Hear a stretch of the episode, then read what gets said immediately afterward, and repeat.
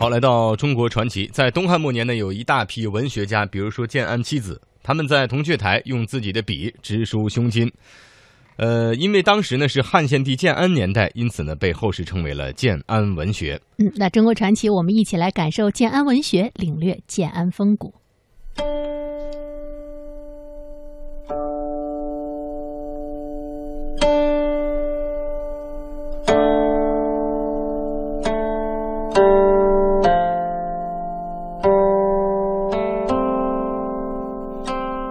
东汉末年，社会动荡不安，亳州人曹操组建青州兵，挟持汉献帝，统一了北方，社会因此有了安定的环境。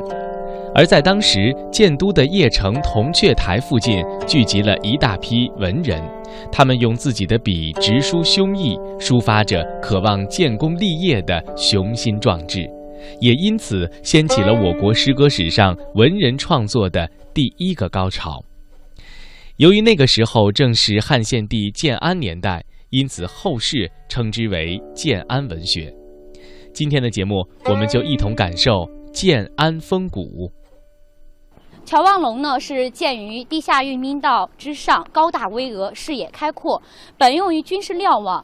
但曹操与众文人经常登楼遥望，饮酒赋诗。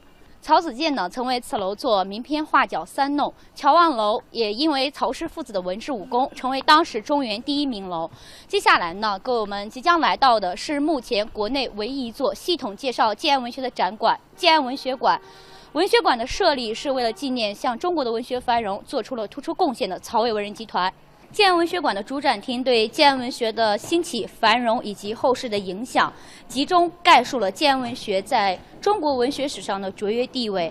同时呢，对三曹建安七子和蔡琰等文学人物进行了浓墨重彩的描绘，突出展现了建安文学文风清俊、慷慨悲凉的艺术风格。这里我们来到建安文学馆的主展厅。那么说到建安呢，其实呀，它是汉献帝刘协的年号。文学史上所说的建安文学，是指从汉献帝的建安元年至魏明帝景初末年这段时间的文学创作。也就是说呢，是在曹氏势力统治下的文学。他们的创作呀，主要就是在建安年间。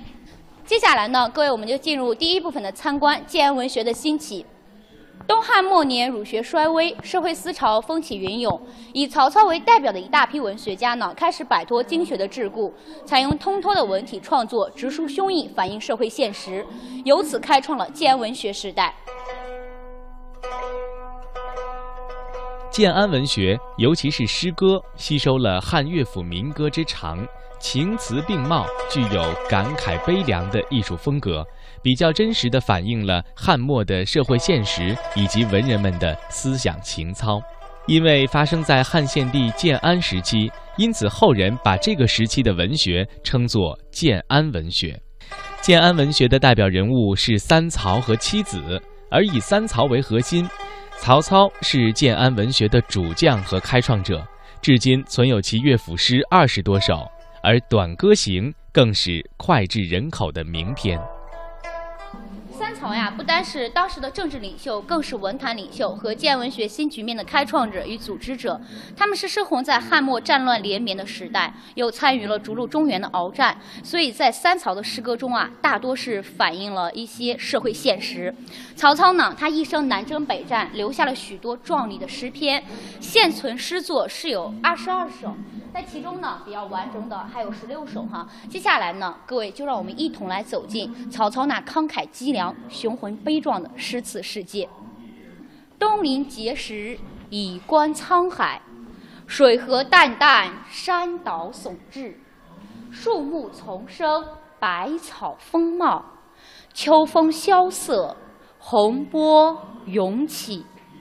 这是曹操呀《观沧海》这首诗中所描写的场景。这首诗是写于建安十二年，曹操北征乌桓，大获全胜，在班师回朝的途中，路过了河北的碣石山。曹操傲立岩崖，面对波涛汹涌的大海，作下了这首千古名篇。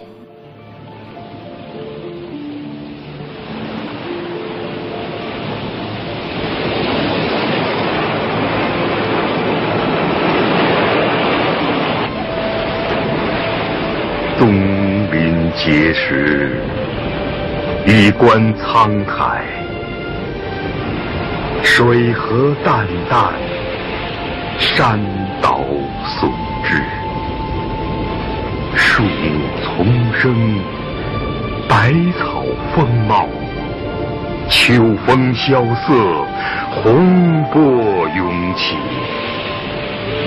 日月之行，若出其中；星汉灿烂，若出其里。幸甚至哉，歌以咏志。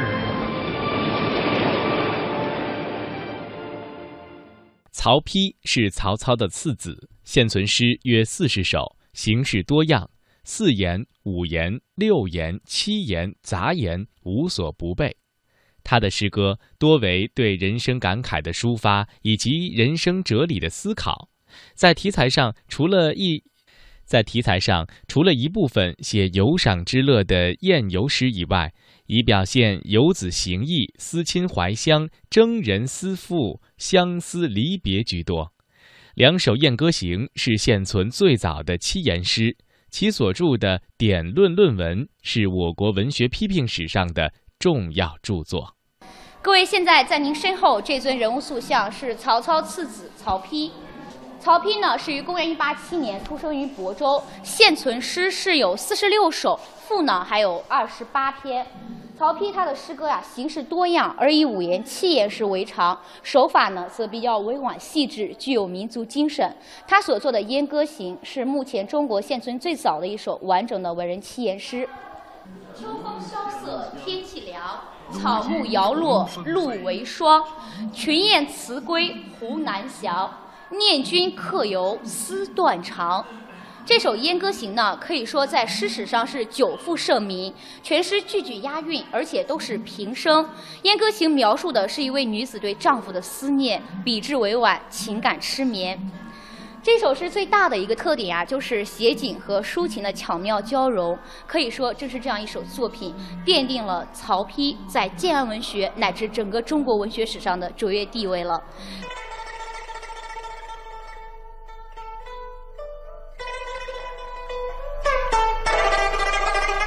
《燕歌行》曹丕。秋风萧瑟，天气凉。草木摇落，露为霜。群雁辞归，雁南翔。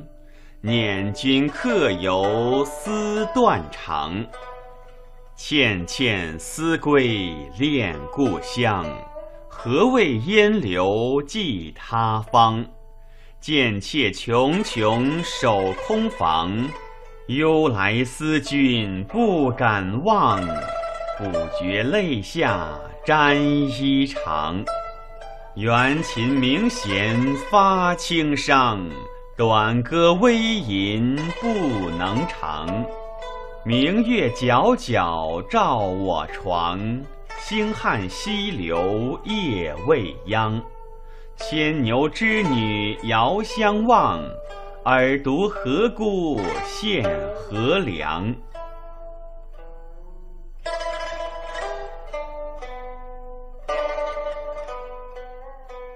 曹植是这一时期最负盛名的作家，他流传下来的诗赋文章共有一百多篇。曹植所写的七步诗的原委更是留为了尽人皆知的佳话。李白有“蓬莱文章建安骨”的句子，可见建安文学对后世影响深远。走到这里呢，您看这一位是曹植，他是曹丕的胞弟，两人同为卞氏所生。曹植现存诗有一百一十首，赋有五十八篇。我们单从数量上看呢，是远超其父兄；从质量上看，曹植的诗赋文呀，同样是非常的优秀，是建安文学的集大成者，被誉为八斗之才。翩若惊鸿，宛若游龙，荣耀秋菊，华茂春松，仿佛兮若轻云之蔽月。飘摇兮若流风之回雪，这些呢，就是《洛神赋》中对洛神美丽身影的描写了。走到这儿啊，各位您看到是不是有一位美丽的仙女在《洛神赋》图中翩翩起舞？《洛神赋》它是曹植的爱情主义名篇，作者以浪漫主义的手法，通过梦幻的境界，描写出了一段人神之间真挚的爱情，却最终是因人神道疏无从结合而惆怅分离。事实上，曹植名为写人生之爱，实为感伤自己在政治上的失利。曹植他的创作是以建二十五年为界，分为前后两期。现在呢，咱们来看一下，在您背后这首《白马篇》是他一首早期的代表作品。那么，《白马篇》赞颂的呀是边疆地区一位武艺高超而又富有爱国精神的青年英雄。诗中呢，对这位青年英雄的描写是这样的，我们来看一下：空闲破左地，右发催月枝，仰首皆飞挠。